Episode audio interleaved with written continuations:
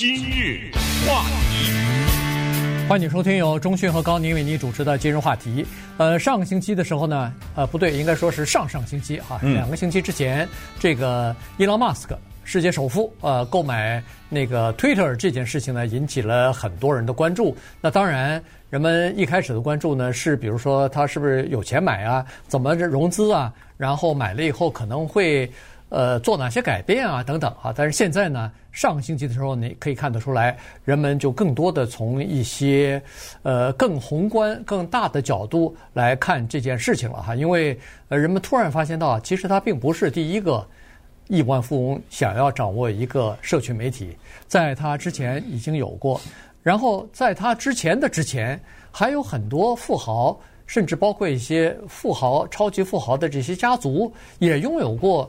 传统的，比如说呃印刷的媒体啊，报纸啊、报社啊，这个传媒集团啊等等，所以呢，这个有钱人他们想要呃控制或者想要在这个媒体在信息的传播方面有自己的影响力，这件事情呢，一呃这个由来已久了，所以呢，我们就从这个角度来看一下现在的趋势和发展。是有一些人呢，他钱已经多到了真的，我们开玩笑说不知道怎么花的程度了。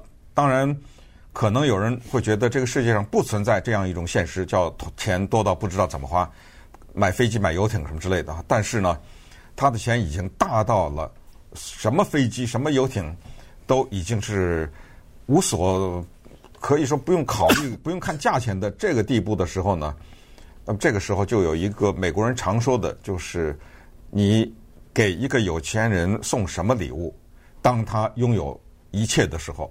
那把它倒过来，就是说，当你的钱可以买一切东西的时候，你买什么？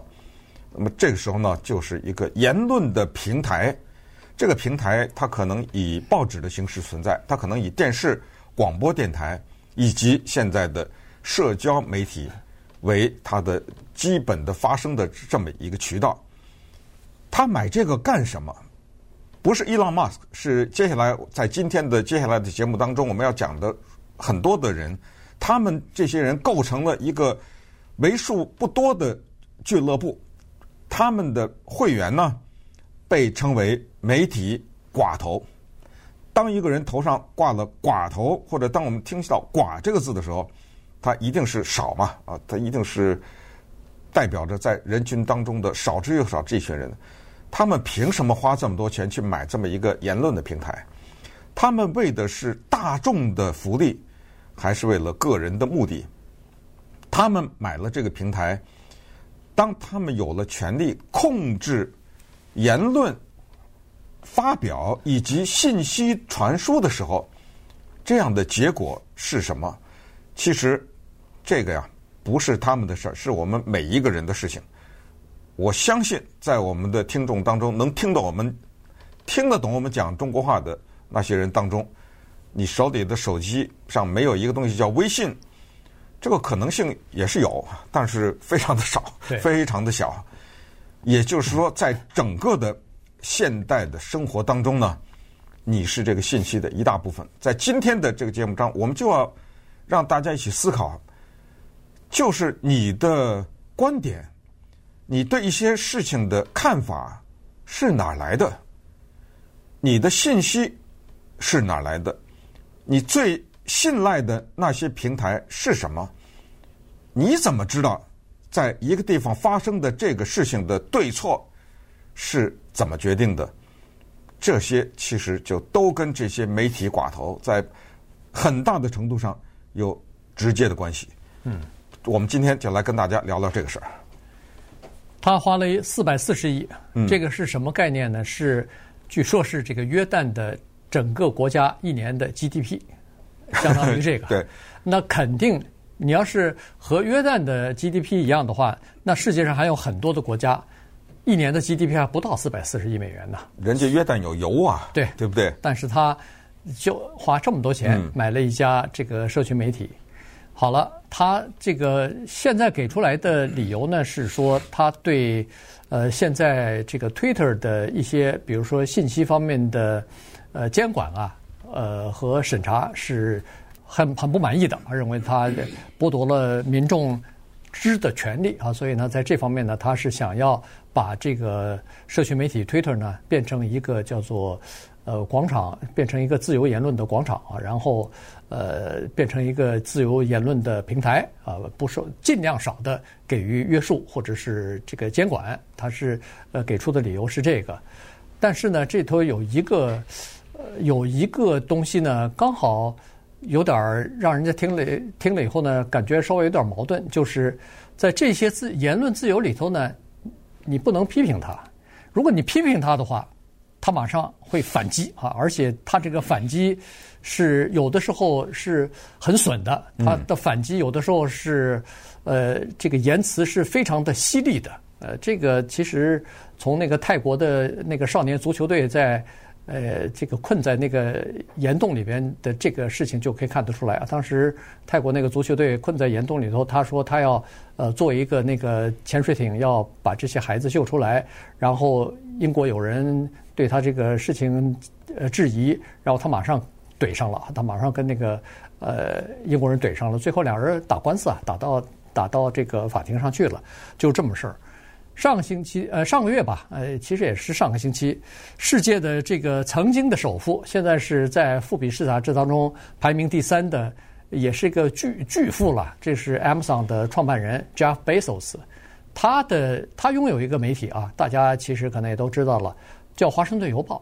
在这个《华盛顿邮报》当中呢，上个星期的时候，他刊登了一篇署名的一篇这个专栏文章，文章谁写的呢？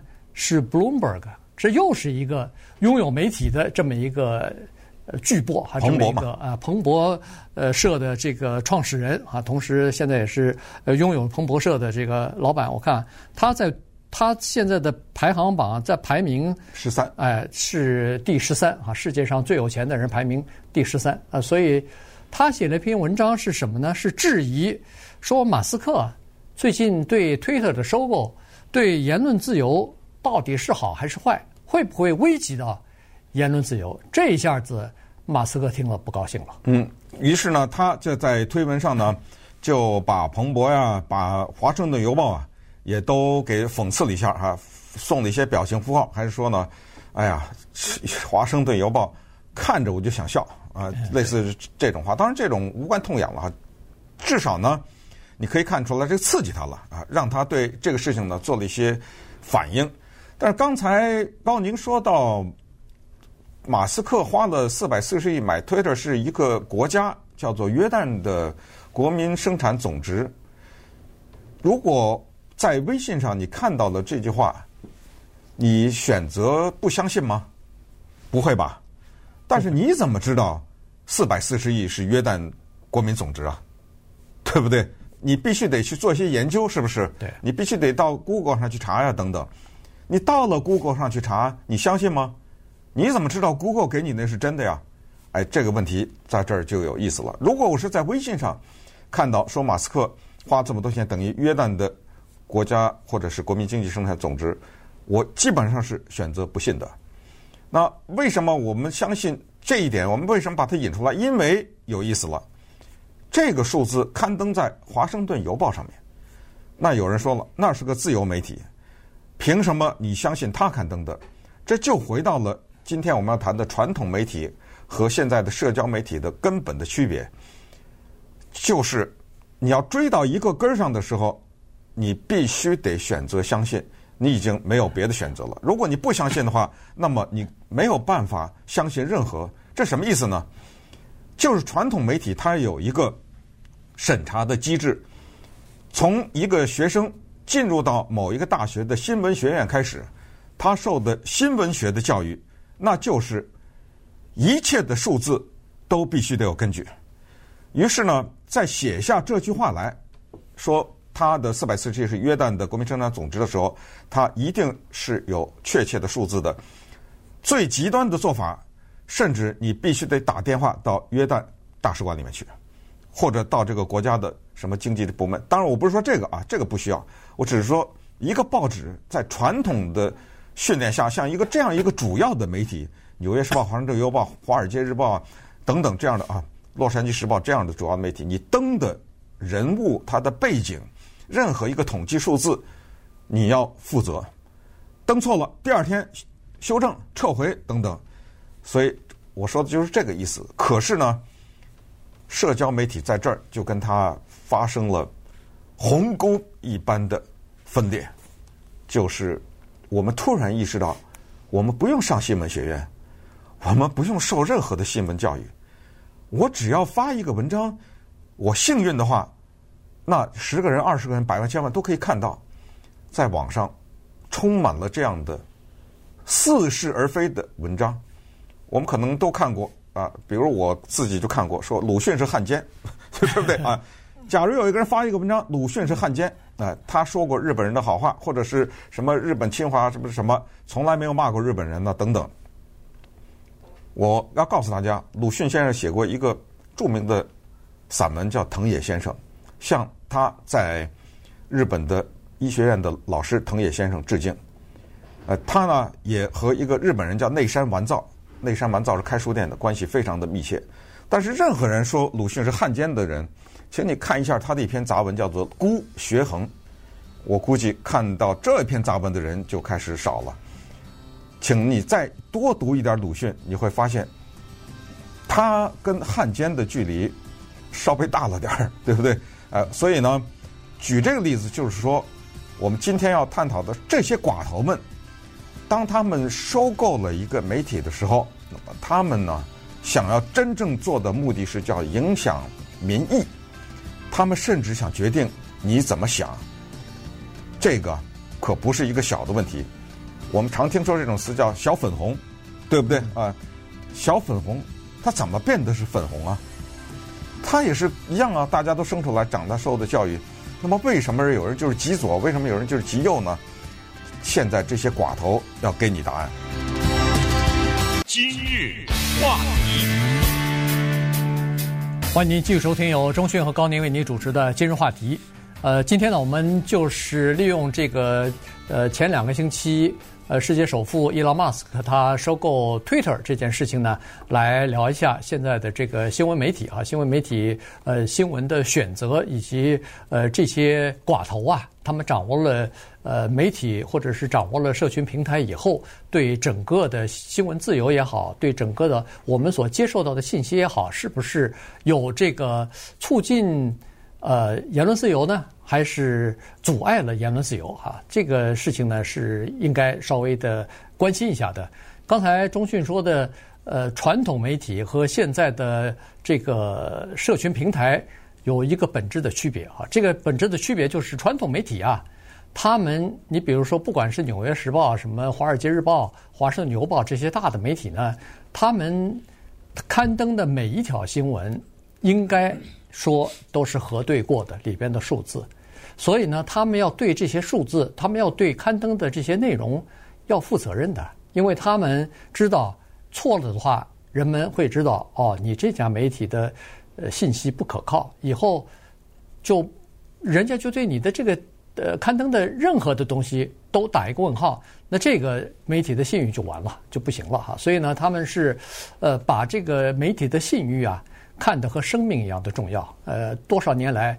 都是要这个孜孜不倦的在这个培培养大家对他们的这个信任度哈。可是这个网络上面的任何的社群媒体的平台，你说不管是脸书上，不管是你看到任何一个呃平台，大部分的这个内容呢，不是他们的，是很多个人贴上去的。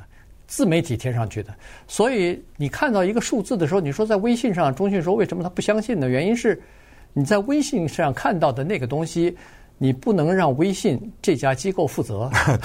原因是你不知道这个数字是从何而来，是被转了多少手了，是不是中间有人改过，是不是原始的数字发的那个人核对过，你都不知道。呃，我知道，我跟你讲，就是说他很多都是是有目的的。对啊，我再给你举个例子，也有人发这个微信，是说，大家注意一下，凡是黑人治理的国家都一团糟。好了，我也不再多说了，你选择相信还是不相信？你根本没有道理相信或者不相信呢？你不掌握这个信息啊，呃，对不对？对，有多少个国家是由黑人管理的？你能说出来吗？所以，你就倾向于相信。但是无所谓啊，这个事情这个事实是真是假不，无关紧要。但是我要告诉你，他的真正的目的，写这篇文章的人，他是想证明黑人是劣等的族裔，他在这儿等着呢。对，他用这个事胡说明这个问题。但是我想问的是，我就算是这句话是真的，就是这个世界上所有的黑人治理的国家都一团糟，我就算是真的啊，咱们就假设真的。我想再问一个问题：为什么呀？你能想想吗？难道这个跟过去的殖民统治、白人的侵略、压迫等等没有关系吗？嗯，对不对？这个不讨论了。我只是说，很多人他在微信上发表这些东西，他是别有用心的。是，嗯，是。那好了，咱们就说传统媒体跟这个现代的这个流流媒体啊，现在的这个呃社区媒体的它区别就在这儿了。呃，这个自媒体呢，它是不负责任的，是一个。不知名的人，他不知道出于什么动机写了一篇什么东西，或者他看了一些什么东西转发，那么于是呢，你再转来转去啊，基本上就是这个情况。呃，现在人们呃担心的是这样的，就是说，如果要是有几个寡头把这些社群媒体给控制起来的话，会不会影响到言论自由？会不会影响到我们接受信息的这个层面啊？就受到了影响。呃，你比如说这个贝佐斯，他收购了《华盛顿邮报》之后呢，他等于是想要让大家相信，贝这个《华盛顿邮报》不是他贝佐斯一个人的，尽管他是老板，但是不会受他的这个政治倾向或者立场的影响，他还是有这个邮报还是有自己的独立的这个审稿或者是呃发新闻的这个权利的，所以呢，他专门设立了一个叫做编辑。呃，编辑部独立或者编辑部这个独立选稿的这样的一个防火墙，就是为了想要告诉大家说这个媒体是独立的。但是你再仔细想想看，如果要是一个老板，他是这个他提供这家报社或者这家这个媒体的资金，他可以选择所有的管理层的这些人的话，他有这个权利的话，那么实际上。他选择的这些人，以及他经营这个新闻机构、新闻媒体的这个宗旨啊，你是要什么样的制定什么样的市场行销？你要接受什么样的这个客户等等这些东西，是不是从中已经悄悄地影响了这家媒体的这个不管是政治倾向还是其他方面？呃，你比如说选择稿件啊，呃，在如何推，就是呃，怎么说呢？就是引领风向啊。在这方面，他是不是已经有了这个影响力了？是，当然，《华盛顿邮报》是大家都知道的左派媒体啊。对此呢，他们也不是十分的隐晦。那么，我们也可以想象，如果是 Fox News 福斯电视新闻频道的一个主管去到他们那儿应征 做新闻部或者编辑部的主任的话，那么这个里面他被录用的可能性又是多大？这个里面我也不责怪《华盛顿邮报》，哎，并不是说。你必须得给我雇佣一个什么什么人去证明你的中立，也不是，就是说反过来也是一样。福斯电视台新闻部的主任也不可能去把《纽约时报》什么新闻部的主任 那给挖过来或什么的，因为他们有不同的办报的理念。但是有一个东西，他们是百分之百的相同的，就是对民意的影响。反正呢，咱们不管是治国也好，还是说管理一个大型的媒体也好。或者是甚至一个机构啊，基本上我们可以这样的做出一个结论，就是凡是这么一个大型的有万万人、几十万人这样的一个机构当中，所有的一切都是一个人说了算的话，甚至一个国家啊，这个应该不是一个很好的迹象。退一万步说，这个人他能活一到永远吗？对不对？哎，所以现在就是。完全根据一个人的喜好来掌握民意，或者是决定你吸取什么信息的话，这个现象是要值得我们的警惕。可能上天赐给我们一个，咱们开玩笑叫民主，对不对？过去中国的老百姓，哎呀，烧香啊，磕头啊，希望来个民主。有一天真的来了一个民主，给你来了一个什么这个之治那个之治，对不对？啊，文景啊什么之类的。接下来你知道发生什么了吗？后来不是还有灾难吗？对，这个什么什么民主死了怎么办呢？所以，其实最关键的一个东西，就是我们说的叫做制约与平衡 （checks and balances）。这个东西是美国政府的三权分立的准则，它才是从根本上解决我们这个问题。一八九八年，美国著名的媒体大亨 William Randolph Hearst，就是我们去的赫氏古堡的拥有人，他派他的报社的记者，实际上也不是记者了，是一个插图的画家，叫 Frederick Remington 到古巴去报道战争。Frederick Remington 到了古巴以后说：“There's no war to cover，这儿没有战争啊。”而赫氏古堡的赫氏就留下了美国新闻史上的名言：“You furnish the pictures。” I'll furnish the war，你就管画画，我提供战争。他在他的媒体上面，他的报纸上拼命的来渲染美国和西班牙的矛盾，最后导致什么？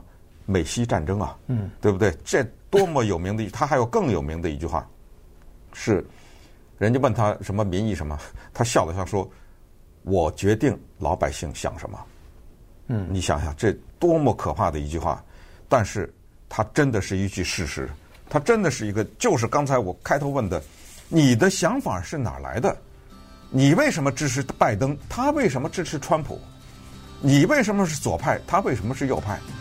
是什么东西塑造了你的这个观点？咱们稍等一会儿呢，再看一看，不光是 Musk 买 Twitter，不光是 Zuckerberg，他控制三大平台呢，对不对？对，对不光是。Bezos 的《华盛顿邮报》不光是 Bloomberg 的彭博新闻社，这还多了呢。这些人其实他们都是有自己强烈的理念的，并没有像他们说的那么好听。今日话题，